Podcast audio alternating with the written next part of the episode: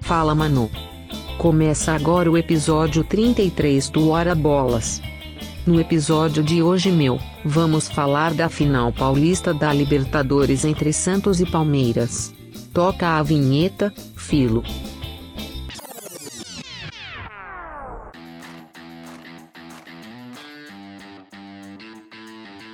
Obrigado, Maria! Começa agora o episódio 33 do Hora Bolas, entende? A história do mundo levada na esportiva. Eu sou o Edson Arantes do Nascimento Pelé, entende?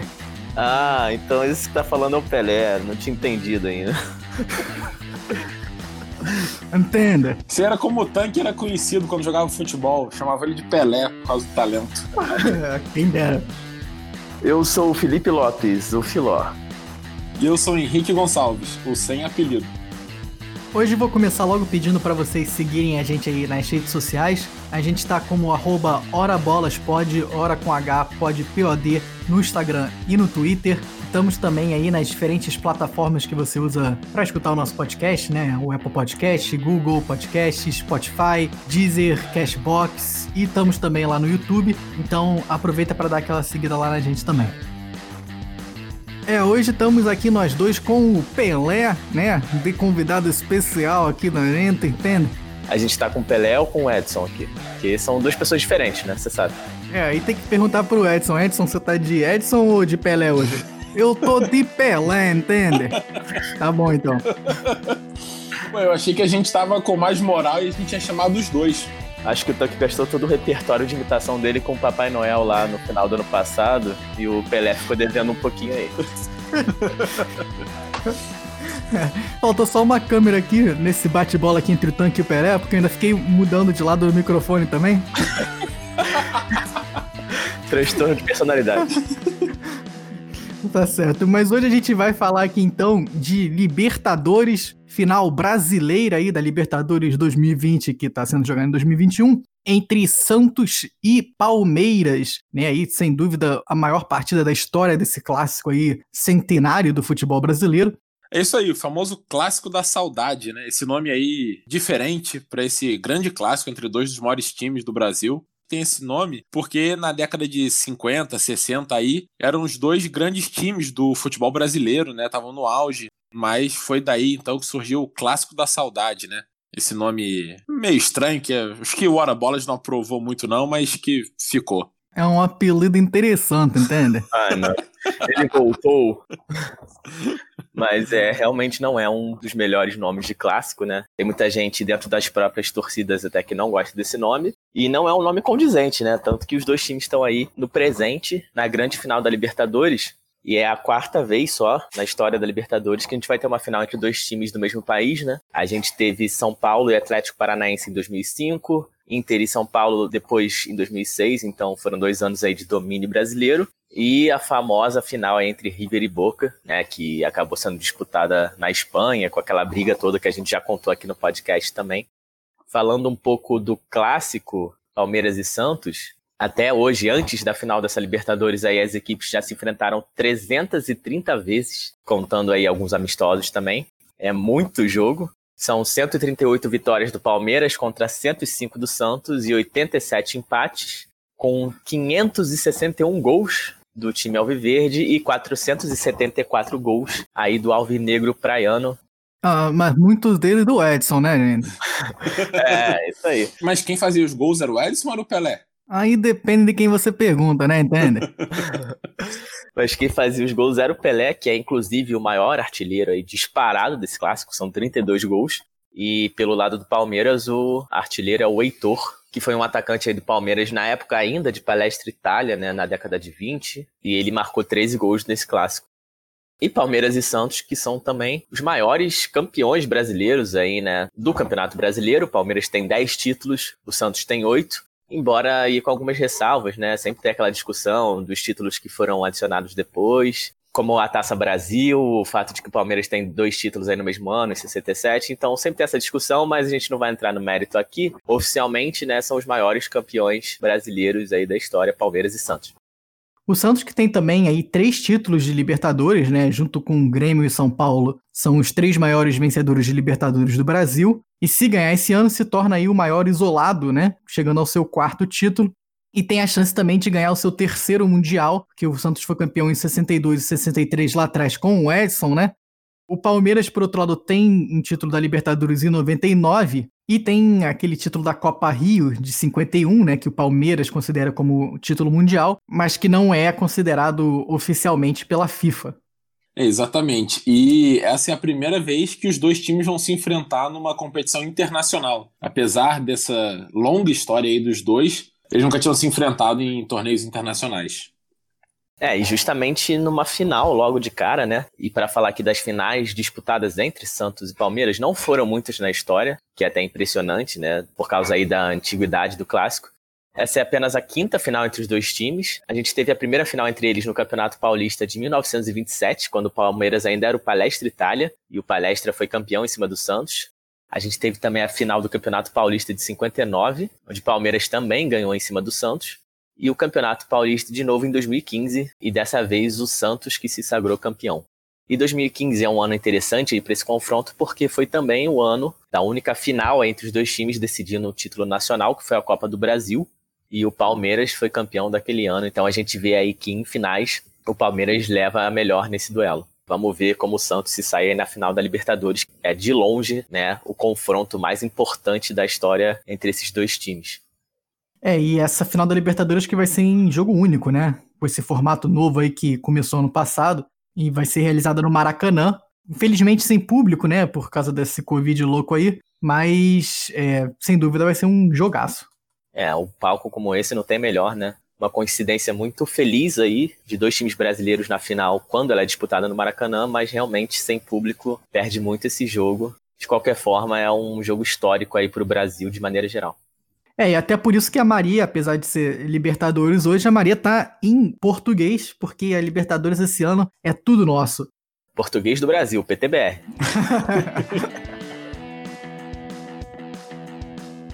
Mas então, vamos contar um pouco aqui da história desses dois times, né? É, eu vou falar um pouco aqui da história do Santos e depois o Henrique traz um pouco da história do Parmeira.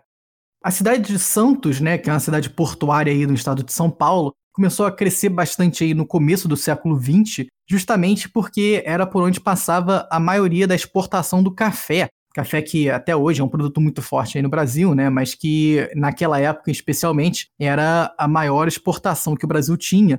Até hoje, o estado de São Paulo, né, produz muito café, um café muito bom. Então, muito do café passava ali pelo Porto de Santos e a cidade começou a crescer bastante aí na virada do século. Por volta dessa época também, era mais ou menos quando o futebol estava crescendo aqui no Brasil, né? O futebol chegou no Brasil no final do século XIX e foi nessa virada do século também que o futebol começou a crescer bastante. Assim, diferentes torcedores aí que estejam nos escutando vão reconhecer que os seus times foram fundados mais ou menos por volta dessa época aí da virada do século, né? E com isso surgiram dois times em Santos o primeiro era o Clube Atlético Internacional, que foi fundado em 1902, e o segundo era o Esporte Clube Americano, que foi fundado em 1903. Esses dois clubes acabaram até ganhando bastante notoriedade aí dentro do estado de São Paulo, participaram do Campeonato Paulista algumas vezes, e até por esse crescimento aí desses clubes santistas, eles acabam se mudando para a capital, né, para São Paulo capital, e deixam a cidade de Santos sem um time próprio, né, sem um time grande aí para disputar, fazer frente com os times da capital. Isso aconteceu por volta de 1910, e então, em 1912, ocorreu uma reunião de diferentes empresários e esportistas da cidade, em especial três pessoas aqui, que foram o Raimundo Marques, o Mário Ferraz de Campos e o Argimiro de Souza Júnior, que convocaram essa assembleia, realizada na sede do Clube Concórdia. Se tem alguém aí que mora em Santos nos escutando, fica na atual Avenida João Pessoa, e resolveram fundar um novo clube na cidade de Santos. Durante essa reunião foi discutido aí diferentes nomes para esse novo clube de futebol, entre eles alguns nomes interessantes que até por sorte não, não vingaram. Um deles era o Clube Concórdia, que era onde estava sendo realizado a reunião, não vingou. É, com esse nome ninguém concordou não, né? meu Deus. meu Deus. Uma outra opção era o clube Euterpe, que eu não sei de onde surgiu. E uma terceira opção era Brasil Atlético. Esse, ainda bem que não vingou, Brasil Atlético Clube, não seria um nome muito legal. É, o Santão tá melhor que todos esses aí. Então, depois dessas opções, foi aceito por unanimidade a proposta do nome Santos Futebol Clube. Futebol que naquela época ainda era escrito em inglês, né? Futebol. Então aí nasce em 14 de abril de 1912 o Santos Futebol Clube, o Santão. É, e a gente percebe que realmente tinha que ser por unanimidade mesmo, né? Porque os outros nomes não tinham condições. Eu aproveito para deixar aqui uma chamada pro nosso amigo Gabriel Galvão, que não escuta nenhum dos nossos episódios, mas se não escutar esse, né? A gente desiste. a gente desiste. Fim de amizade. É. é. o Galvão, que é o nosso amigo de muitos anos aí, quase 20 anos já de amizade. É o maior torcedor do Santos do Rio de Janeiro. Justamente. E que por muitos anos aí, a gente sempre teve um carinho especial pelo Santos por causa dele também. Mas uma outra curiosidade interessante aqui da criação do Santos é que o primeiro uniforme que foi escolhido aí nessa reunião não era branco, muito menos branco e preto. Ele, na verdade, era uma camisa azul e branca, listrada azul e branca na vertical, com faixas menores em dourado em volta das faixas azuis, muito parecido com o que são as camisas dos tricolores brasileiros, né? O Fluminense, Grêmio, eu achei que você ia falar que era parecido com um abadá de carnaval, de tanta cor que tem aí. Ah, sem esculhambar, a camisa era bonita. Aliás, teve algumas camisas inspiradas nessa camisa original do Santos, né? Até, se eu não me engano, o Santos do Neymar. Mas é uma camisa que é bonita, é bonita e serve como uma bela terceira camisa pro Santos hoje em dia. É bonito, também achei. É, eu vou ter que discordar de vocês nessa. Eu prefiro a camisa atual. Não, ninguém falou que prefere essa camisa atual, só falei que é bonita. É, ninguém falou isso também não. tá, é. Então tá. O cara quer mexer no que a gente falou. Mas o interessante é que essa camisa aí, azul e branca e dourada, durou apenas três partidas já no ano seguinte, em 1913, é, o Santos resolveu mudar as cores do uniforme, porque tinha muita dificuldade de confeccionar camisas desse estilo aí naquela época. Então o Santos resolveu mudar as cores da camisa para a camisa listrada branca e preta, que fica até hoje, né, como sendo a segunda camisa aí do Santos. E, na minha humilde opinião aqui, é uma das camisas mais bonitas do futebol brasileiro. Eu até acho que, na verdade, a minha preferida do Santos é a toda branca. Ela me lembra o Santos do Pelé. Eu ainda prefiro ela, mas a listrada é bem bonita mesmo. E aí, no ano de 1913, já com a camisa listrada branca e preta, o Santos foi convidado para disputar o Campeonato Paulista, até por causa das longas viagens para a época, né, em 1913. E o Santos acabou indo muito mal nesse primeiro Campeonato Paulista de 1913, mas a curiosidade é que a única vitória do Santos foi contra um outro time que estava estreando no Campeonato Paulista, um tal de Corinthians. O Santos vence aquela primeira partida entre os dois times por 6 a 3. O Santos acaba desistindo desse Campeonato Paulista de 1913, volta para Santos e se torna o campeão santista, invicto, ganhando de outros clubes da cidade de Santos, né? E você pode imaginar que naquela época, né, início do século ainda, transporte não era uma coisa tão simples assim. Então não é como se fosse fácil o Santos disputar o Campeonato Paulista com as equipes de São Paulo, né, capital. Mas tinha que subir a serra. Os historiadores da época realmente associam isso muito ao fracasso do Santos aí nesses primeiros anos de Campeonato Paulista. O Santos depois volta a ganhar o Campeonato Santista em 1915 e em 1916 volta a disputar o Campeonato Paulista, três anos depois, e aí já com mais sucesso. E em 1916 também ficou marcado na história do Santos, porque foi o ano de inauguração da gloriosa Vila Belmiro, a casa do Santos até hoje, aí um dos estádios mais marcantes do futebol brasileiro. A bomboneira brasileira. É, a gente falou isso aqui no episódio do Boca River, né? Que a bomboneira, na hora que você liga a televisão, você já sabe exatamente onde o jogo está sendo jogado. E acho que a Vila é um dos estádios brasileiros que são mais icônicos, né? Você ligando a televisão, você sabe imediatamente onde está sendo aquele jogo. Ah, com certeza. Realmente, bem peculiar mesmo. E a Vila que manteve o tamanho pequeno ali, né? O caldeirãozinho até hoje. É. E como eu falei, a Vila foi inaugurada em 1916. E antes disso, o Santos não tinha um estádio próprio. Mas aí, em 1915, os dirigentes do Santos resolveram fundar seu próprio estádio e comprar uma área de 16 mil metros quadrados no bairro da Vila Belmiro, justamente para criar o estádio que hoje fica conhecido como Estádio da Vila Belmiro. Uma outra curiosidade aqui sobre a vila é que o nome oficial da Vila Belmiro é Estádio Urbano Caldeira, que era um ex-jogador, treinador e dirigente do clube, que era um cara que, contam as histórias, era muito apaixonado pelo Clube do Santos.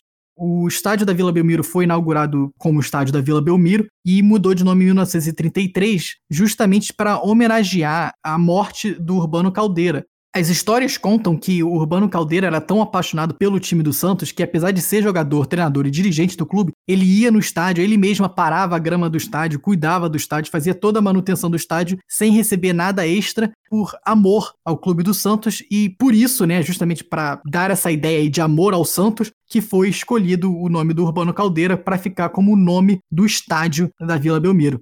É isso aí, esse aí era dirigente raiz. Gostei. O Santos continuou crescendo aí na década de 20 e 30, e o primeiro título paulista veio em 1935, quando o Santos venceu o Corinthians no Parque São Jorge. Depois disso, o clube continuou crescendo.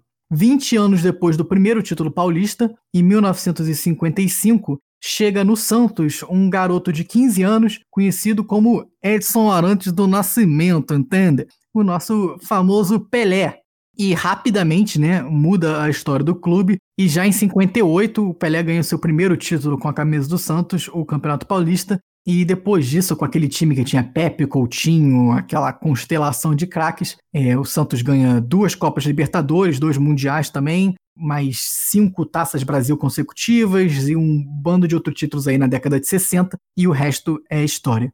É esse que talvez seja, inclusive, um dos maiores times da história do futebol, né? Do mundo. Ganhou tudo que podia. É história do esporte, diria até. Verdade, história do esporte. Justíssimo. Mas esse time do Pelé foi o time que marcou aquela camisa toda branca do Santos, né? Até essa época o Santos variava bastante entre uniforme listrado e uniforme todo branco. Aí na década de 50 e 60 aquele uniforme todo branco ficou aí marcado então como sendo o uniforme principal do Santos Futebol Clube. Antes da gente passar aqui para o Palmeiras, falar algumas outras curiosidades aqui históricas do Santos, né? O primeiro escudo do Santos foi um tanto quanto interessante, uma coisa bem 1910. Assim, não achei nem fotos aqui, só achei descrições. E era uma coisa bem brasão de armas, né? Era um globo terrestre com as latitudes e as longitudes, os continentes na cor amarela, os oceanos em azul, e no centro desse globo terrestre tinha o que era de verdade o escudo do Santos, que era um escudo com nove listras verticais preto e branco e uma bola de futebol, aquela bola de futebol de couro ainda, né? No centro com o acrônimo SFBC, Santos Futebol Clube, né? Futebol em inglês. E ainda por cima disso tudo, em cima do globo ainda tinha uma coroa. Devia ser bonito. Design bem clean. Mas acabou que esse escudo, na verdade, nunca foi utilizado numa camisa mesmo, porque era um escudo bem complexo. O primeiro escudo usado na camisa era só esse escudo do meio aí, né? O escudo listrado com a bola de futebol no meio. E aí o atual escudo do Santos, que é um escudo bem icônico também no futebol brasileiro e mundial, surgiu em 1925 e foi implementado nos uniformes em 1927. E com isso a gente chega então aqui na maior polêmica da história do Santos, que é o mascote do Santos. Porque o Santos é conhecido como peixe, mas o mascote é uma baleia e a imagem da baleia é uma baleia orca que nem a baleia golfinho. Então. é, o Hora Bolas Biologia tá aqui exatamente para analisar toda essa confusão, né? É, análise de mascote e biologia, a gente é especialista aqui. Mascotologia na veia. Mas o mascote do Santos, oficialmente aí pelo Estatuto Social do clube, é, aprovado em 2011, é a baleia, né? Não é o peixe. Apesar do clube ser conhecido aí como peixe, né? O mascote é uma baleia. Que é um mamífero, no caso. É, que é um mamífero. E tem diversas teorias aqui sobre da onde teria surgido aí essa terminologia peixe ou a associação do Santos com a baleia mas todos meio que remetem ao pessoal da capital se referindo ao Santos por ser um, uma cidade litorânea, né, se referindo a ele como peixe, como pescador, marinheiro e coisas do tipo. E aí a baleia, na verdade, surge até para ser um animal um pouco mais intimidador do que um peixe, né?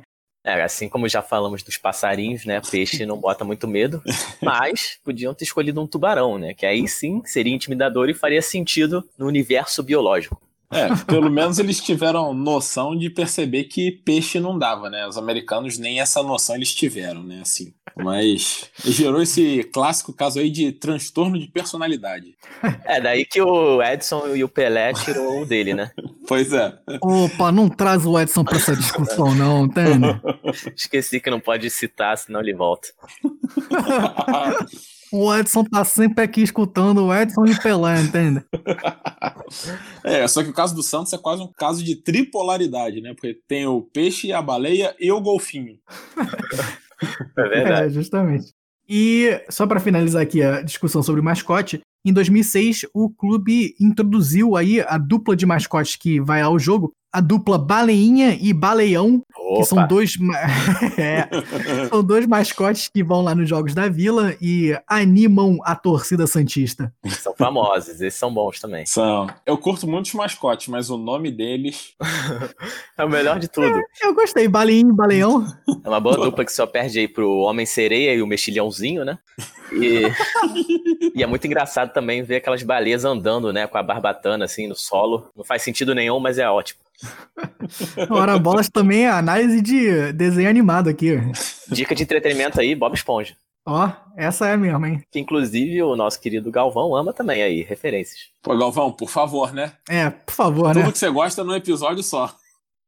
E para fechar aqui a parte do Santos, não poderia faltar o hino do Santos, que é, o hino oficial do Santos aí é a música Sou Alvinegro da Vila Belmiro, mas o hino não oficial do Santos é a marchinha Leão do Mar, né? Que eu vou dar aqui a minha palhinha sobre o hino do Santos. Agora quem dá a bola é o Santos. O Santos é um novo campeão, glorioso alvinegro praiano. Campeão absoluto desse ano. Santos, Santos, Santos, sempre Santos. Agora tem que ter a versão do Edson cantando, né? Justamente, exato. Opa, pode ser também, então, tá? Vamos lá. Eu tava decepcionado já. Já desculpa aí os nossos ouvintes por isso.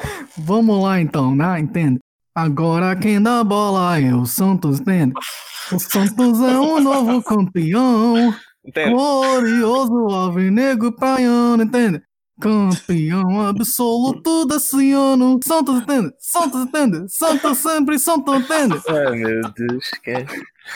Não bastasse o pessoal ter que ouvir uma vez ele cantando, teve que ouvir duas e a segunda na versão Pelé. Tem a versão Edson, tem a versão Pelé também, Ah, se tá, quiser. vamos lá então. Aí tá bom, chega. Já deu, já deu.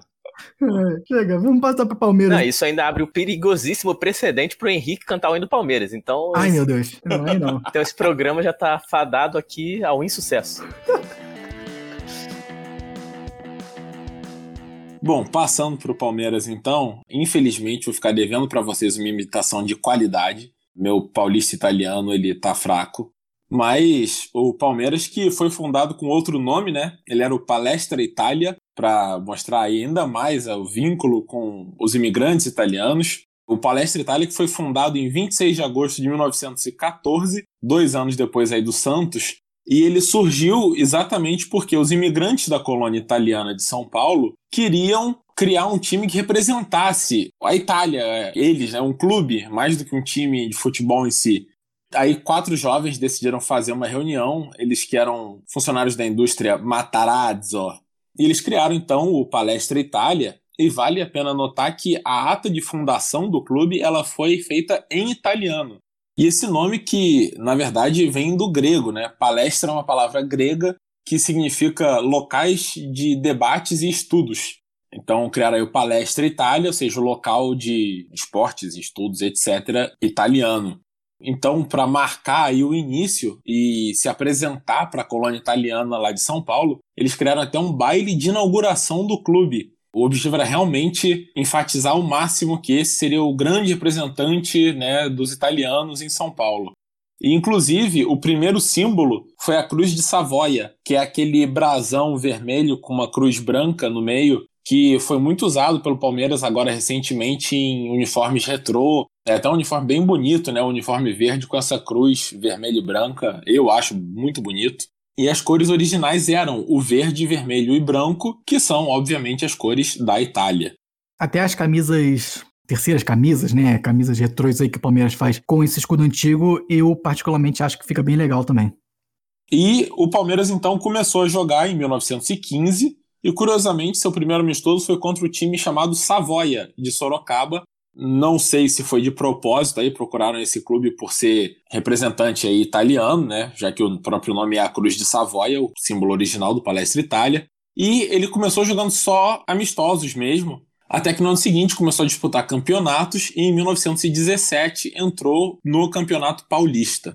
Foi aí também, em 1917, que eles mudaram já de símbolo e aí eles criaram um símbolo que remete ao atual, que era o P, no mesmo estilo do P estilizado do Palmeiras atual, e um I no meio do P, pequenininho, com fundo só verde. O símbolo passou a ser verde e branco só, sem o vermelho, que apesar de tudo continuou nas camisas.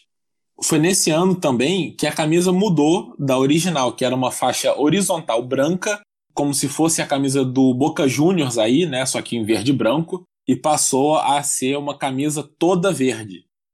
Nesse início, o Palmeiras jogava num outro estádio que já não existe mais, era um campo alugado perto de onde atualmente é o Parque Ibirapuera, lá em São Paulo. E aí, em 1920, eles decidiram então ter um estádio próprio foi aí que eles compraram um terreno pertencente à Companhia Antártica Paulista, que é a Antártica, da cerveja Antártica, né, que depois virou Ambev agora.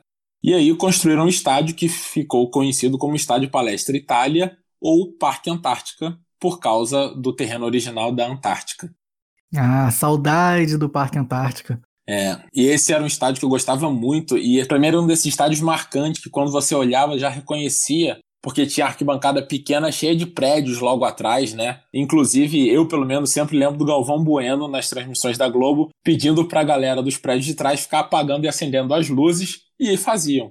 Mas o que eu achava mais legal do Parque Antártico era o nome, eu acho. O Estádio Também. Palestra Itália, eu acho um nome bem legal. É, ainda mais depois que o Palmeiras mudou de nome, né? O nome do estádio ficou ainda mais icônico.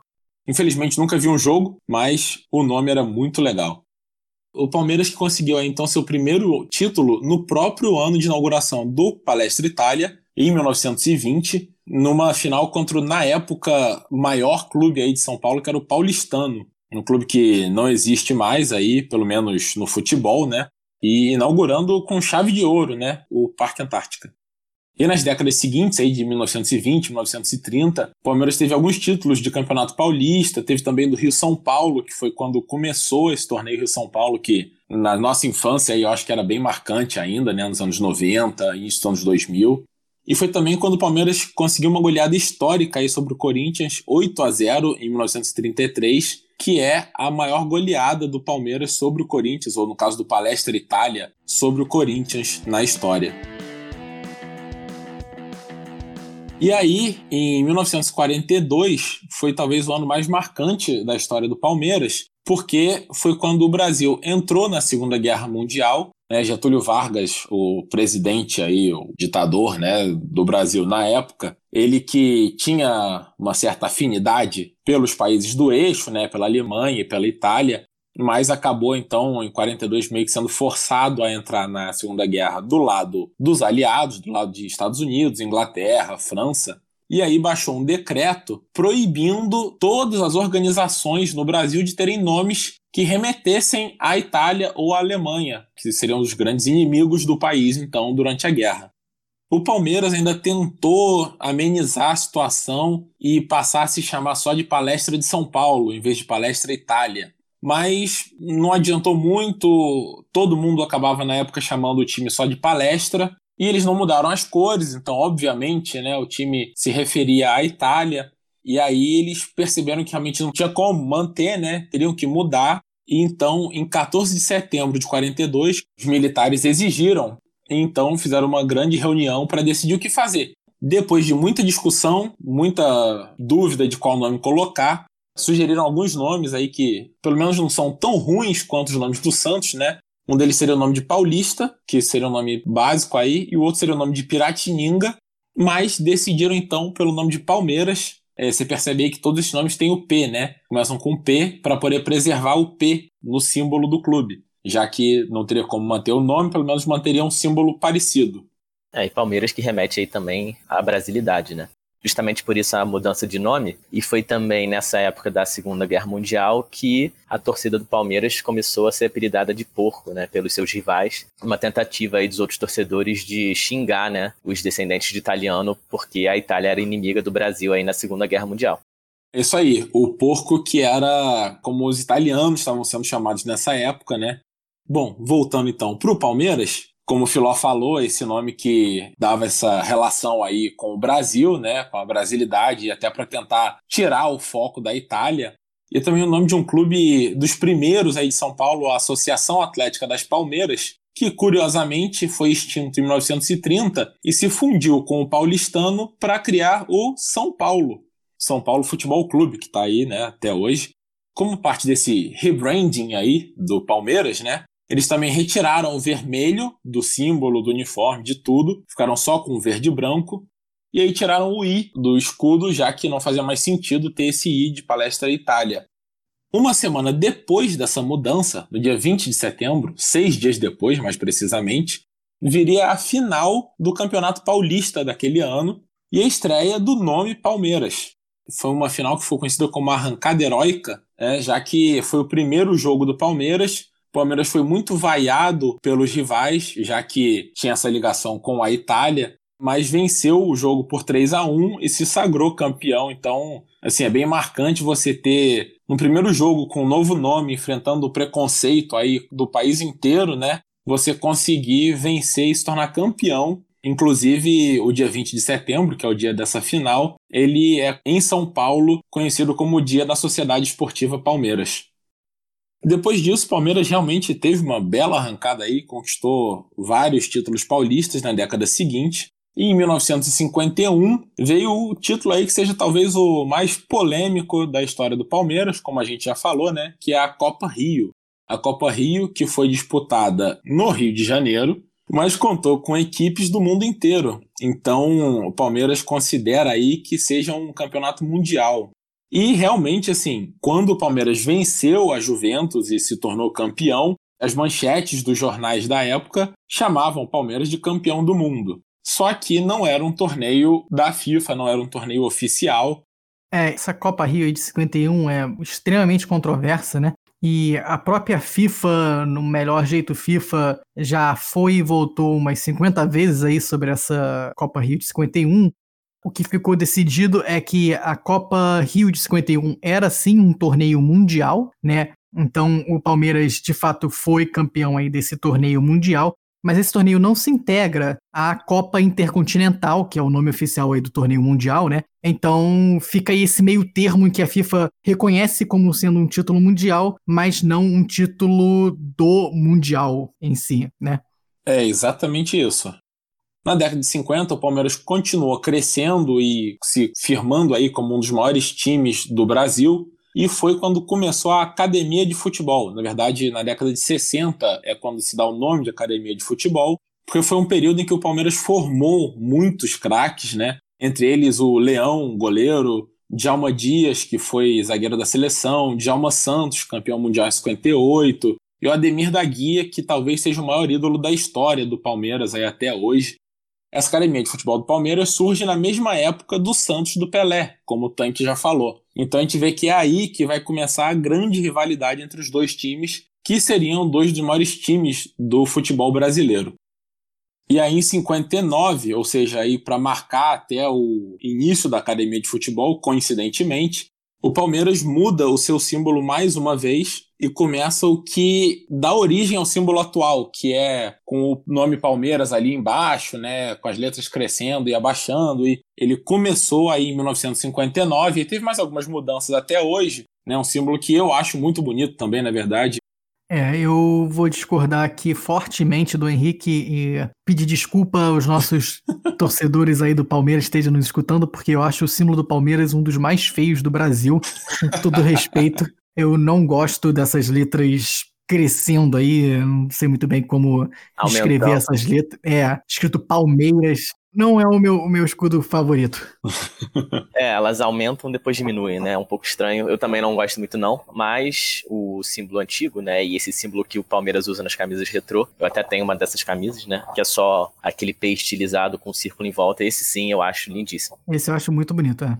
É, o mais bonito de todos para mim ainda é a Cruz de Savoia, né, que é o vermelho e branco que a gente comentou, mas eu prefiro o atual do que o, o Sol P. É, tem gosto para tudo, né? Tem gosto para tudo, exatamente. Tem gente que torce pelo Vasco, né? Tem gosto para tudo. Mas para terminar aqui, então, eu tenho que cantar o hino do Palmeiras, né? Ai, meu Deus. Quando surge ao viver de imponente, no gramado em que a luta o aguarda, sabe bem o que vem pela frente, que a dureza do prélio não tarda. Tá bom, e tá aí bom. eu pergunto para vocês, o que é o prélio? O importante é saber que a dureza do prélio não tarda. Isso é importante. Fica aí a nossa mensagem, então, a todos os palmeirenses. A dureza do prélio contra o Santos não tarda. Mas o prélio é o combate, né? Então fica aí conhecimento para vocês. Ó. E passando aqui para falar um pouco dos grandes confrontos entre esses times, como eles bem disseram aí, foi realmente na década de 50, né, que Palmeiras e Santos viraram gigantes aí do futebol nacional. E foi também, principalmente ali no final da década de 50 e durante toda a década de 60, que essa rivalidade aqueceu bastante, porque os dois times dominavam principalmente o futebol paulista, mas também o futebol nacional. Eram dois dos melhores times do Brasil na época. E foi também no final dos anos 50 que ocorreu um dos maiores jogos do confronto entre Palmeiras e Santos e também do futebol brasileiro, que é até hoje o jogo com o maior número de gols entre esses times, e o Santos venceu o Palmeiras por 7 a 6 num jogo inacreditável pelo torneio Rio-São Paulo de 58, é, jogo disputado em março no Pacaembu. Assim, não era um jogo decisivo, né? Não era a final do torneio, mas foi um jogo inacreditável. Assim, o Santos tinha um timaço, né? Tinha Zito, Dorval, Pelé e Pepe. O Palmeiras tinha Valdemar, Mazola, Urias. O Palmeiras abriu a zero, depois o Santos virou aos 25 do primeiro tempo. É, o Palmeiras empatou um minuto depois e depois o Santos abriu 5 a 2 tudo isso ainda no primeiro tempo, né? Parecia uma goleada do Santos. E com isso, o Mazola, né, que era um craque do Palmeiras na época, fez acontecer. E o Palmeiras conseguiu empatar em 5 a 5 ainda aos 27 minutos do segundo tempo. É, depois o Palmeiras virou para 6 a 5 aos 34.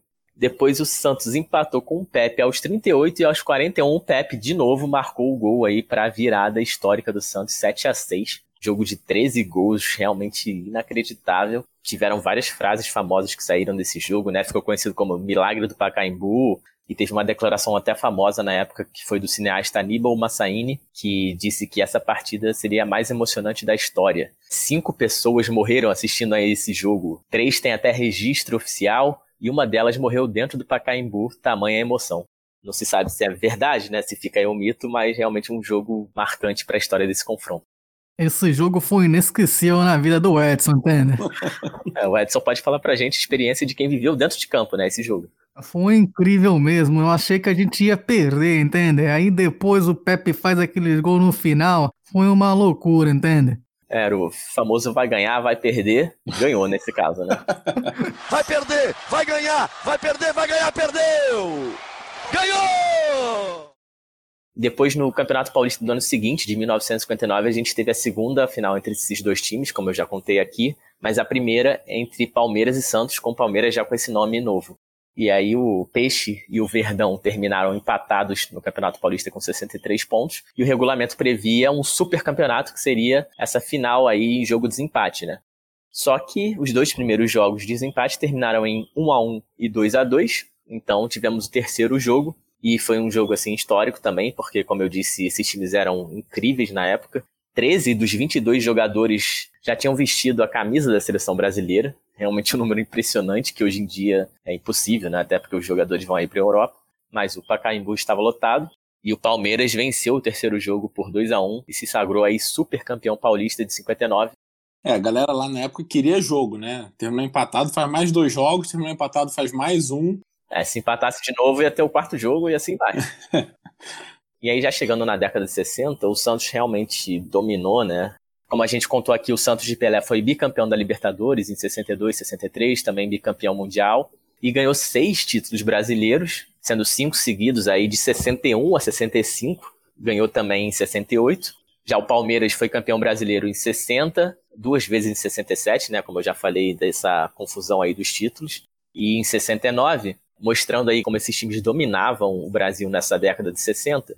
Mas em relação ao Campeonato Paulista, o Santos realmente conseguia bater o Palmeiras aí regularmente. E na década de 60, o Santos ganhou oito títulos do Campeonato Paulista em dez anos possíveis, né?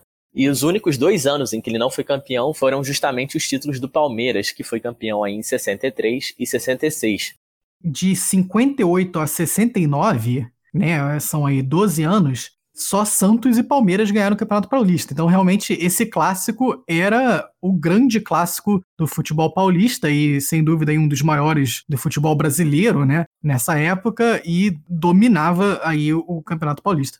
É, foi justamente aí nessa década que esses times se estabeleceram como gigantes e até hoje são, como eu falei, os dois maiores campeões brasileiros e o segundo e terceiro maiores campeões paulistas atrás só do Corinthians.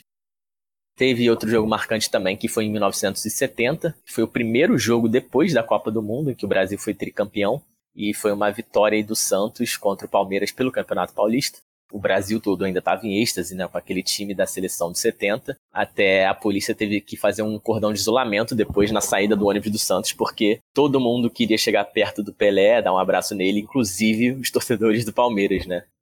E aí já chegando na década de 80, a gente teve outro episódio marcante aí, folclórico desse clássico, em outubro de 83, quando Palmeiras e Santos jogavam aí pelo Campeonato Paulista e o jogo estava 2 a 1 para o Santos até que aos 46 do segundo tempo, Jorginho Putinati, do Palmeiras, chuta de fora da área e a bola que visivelmente ia para fora desvia aí no juizão e entra, decretando um empate em 2 a 2 e muita reclamação aí dos Santistas. E depois do jogo, uma imagem que ficou marcada foi o Jorginho indo cumprimentar e agradecer o árbitro, visivelmente envergonhado.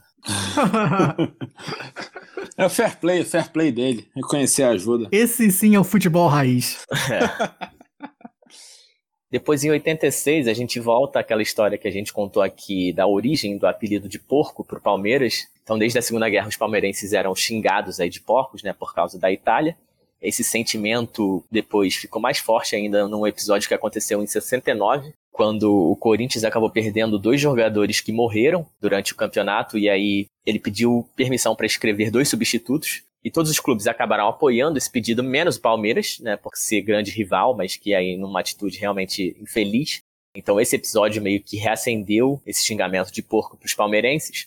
Até que em 1986, num clássico aí contra o Santos, né, justamente, a torcida do Palmeiras decidiu tomar para si esse apelido e comemorou a vitória por 1 a 0 aos gritos de Dali Porco, Dali Porco, olê, olê, olê, que é um grito aí famoso até hoje da torcida do Palmeiras.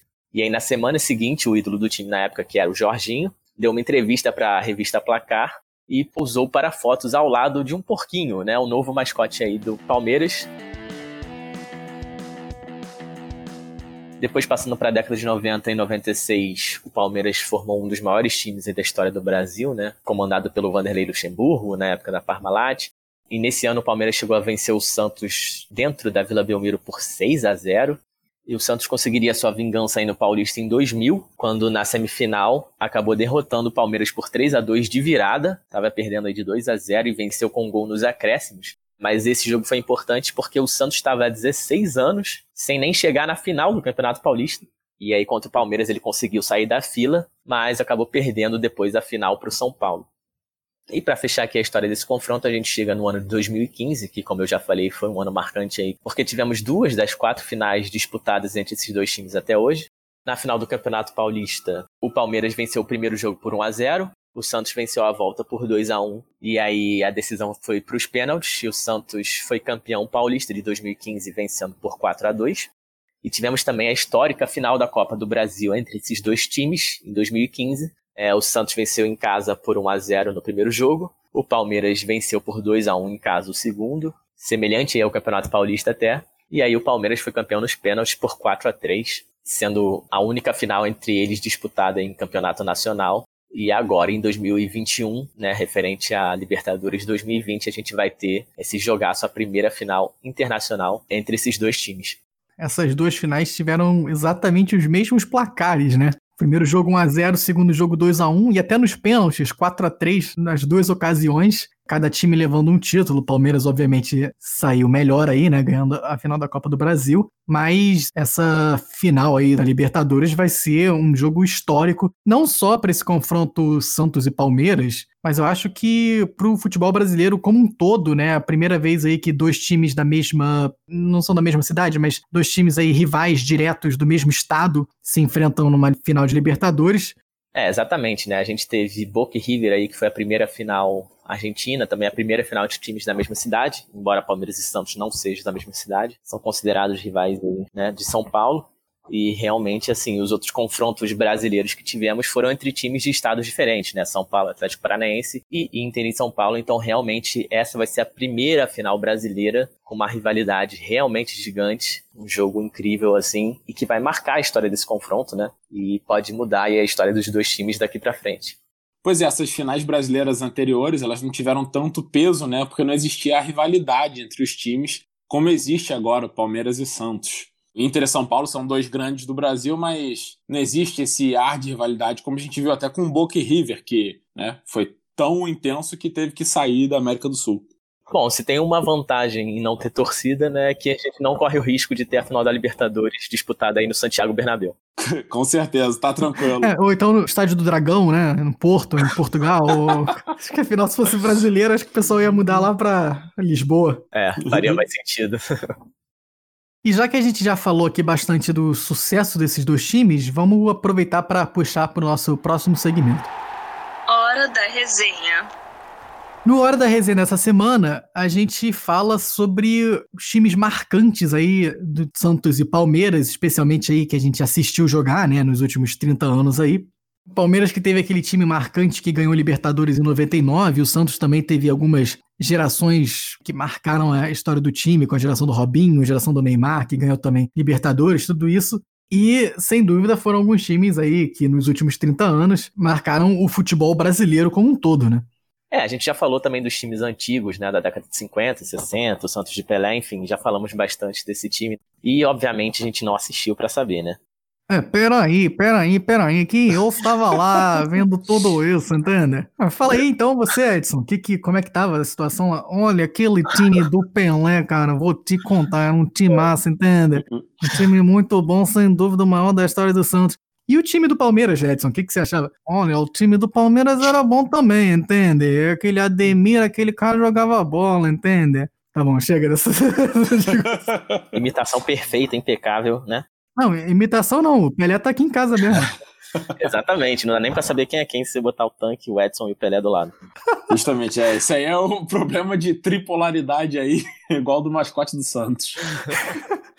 É, mas o time do Palmeiras aí, do fim dos anos 90, que realmente marcou muito, né? Tinha jogadores que foram da seleção, o Marcos, né, o goleiro, São Marcos, tinha Zinho, tinha Paulo Nunes, tinha o Oséias e tinha o Filipão, né? O grande Luiz Felipe Scolari, que também foi pentacampeão aí com a seleção. Evair também, né? Tava no time. Evair, verdade. Euler, filho do vento. É, e essa época do fim dos anos 90 foi realmente domínio do Palmeiras e do nosso querido Vasco aí no Brasil. Para mim, ficou muito marcado por isso, né?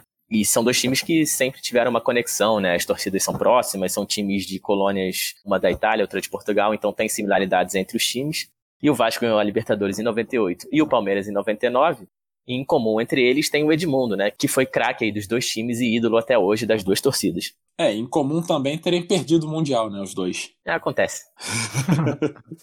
Mas é interessante ver que realmente nessa época tinha muita transferência dos jogadores aí entre Palmeiras e Vasco, né? O próprio Euler também depois jogou no Vasco, o Evair. Os dois times compartilharam seus ídolos aí no final da década de 90. É verdade. Todos eles jogaram muito bem nos dois times. É, e muito da força do Palmeiras, né, vinha lá da Parmalat. A era da Parmalat no Palmeiras durante os anos 90, depois acabou ali no início dos anos 2000 e o Palmeiras viveu uma fase bem ruim depois disso e voltou, né, ao topo agora com a Crefisa. Então a gente vê que o dinheiro e o patrocinador sempre faz uma grande diferença aí no sucesso do Palmeiras.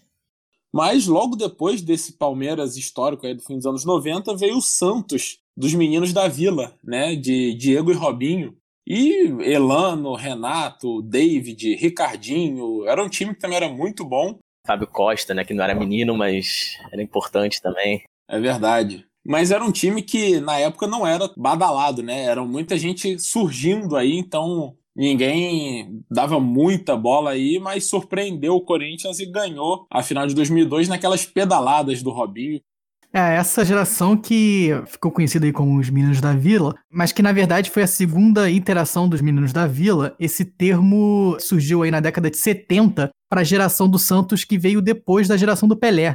Pelé se aposenta, aí surge uma nova geração de garotos, né, jogando lá pelo Santos e que recebem esse nome Meninos da Vila. E aí quando surge a geração do Diego, Robinho, Elano, essa galera aí, Léo, né, acabam sendo apelidados aí de Meninos da Vila por causa dessa primeira geração dos Meninos da Vila lá da década de 70. É, o Santos, que é um dos clubes brasileiros mais famosos aí por revelar jogadores, né? Sempre revelando muita gente. E isso nos leva também a talvez terceira grande geração aí dos meninos da Vila, que, segundo a opinião aí do nosso querido Galvão, é o melhor time do Santos que ele já viu, que é o Santos aí de Neymar, de 2011, que foi campeão da Libertadores, trazendo o tricampeonato para o Santos, e que também tinha ali, né, o Paulo Henrique Ganso, o André, foi toda uma geração, mais uma vez, revelada pelo Santos. Aroca, era um timaço mesmo aquele time do Santos. É, esse time foi tricampeão paulista de 2010 a 2012, além da Libertadores em 2011, não conseguiu o título brasileiro, mas era realmente um timaço, né? Foi um time que aplicou diversas goleadas aí durante esses anos e time muito bem treinado pelo Murici Ramalho. Verdade, Murici que tanto no São Paulo como no Santos e até no Flamengo quando ele terminou, ele sempre teve ótimos times, ele montava e jogava muito bem, né? É, e essa final da Libertadores que foi muito marcante porque foi mais uma vez o confronto entre Santos e Penharol, né? E Santos e Penharol que faziam confrontos aí incríveis na década de 60. O Santos do Pelé, inclusive, foi campeão da Libertadores contra o Penharol do Uruguai também. E o Santos, agora 11 anos depois, voltando aí à final da Libertadores mais uma vez. Né? E o Palmeiras que volta aí depois de 20 anos, ele que tinha sido campeão em 99 e perdeu em 2000 para o Boca Juniors. Empatou os dois jogos, né? Foi uma final disputadíssima. E então, depois de 20 anos, retornando à final da Libertadores. E a última equipe que a gente traz aqui é o Palmeiras atual, né? O Palmeiras que está passando aí uma fase muito boa, uma das mais gloriosas aí do time em décadas. É, o Palmeiras, como a gente já falou, foi campeão aí da Copa do Brasil em 2015, naquela final contra o Santos. Depois disso, ele ganha o Campeonato Brasileiro em 2016, 2018 e ganhou também o Campeonato Paulista de 2020, encerrando uma seca aí de 12 anos. O Palmeiras não era campeão paulista desde 2008 e volta a ser campeão paulista em 2020. Mas com isso, então, a gente fecha aqui o nosso episódio. Lembrando a vocês que esse episódio está saindo aqui no dia 25. Final da Libertadores é o próximo sábado, dia 30 de janeiro, no Maracanã. Santos e Palmeiras, jogaço. E acompanhe aí os nossos conteúdos aí durante a semana, que a gente vai botar várias coisas legais aí para você entrar no clima dessa final. Beleza, galera?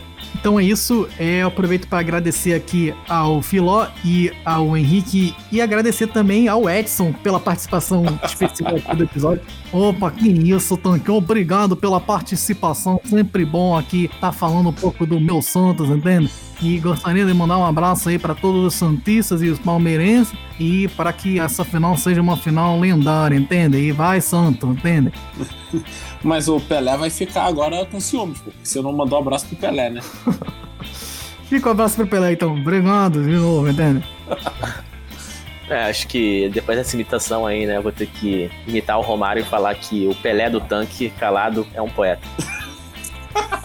Mas de qualquer forma aí, obrigado Pelé, obrigado Edson, obrigado aos nossos ouvintes, um abraço e até semana que vem. Porco, porco. Valeu, galera. Muito obrigado e até a próxima. Ué, tem que imitar a baleia também, né? O peixão, que não é peixe. É, essa imitação de baleia parece mais a preguiça que você fez no outro episódio. Melhor deixar só o porco mesmo. Eu treinei só pro porco, pô. Não treinei pra baleia. Mas então é isso, galera. Abraço aí para todo mundo e até semana que vem.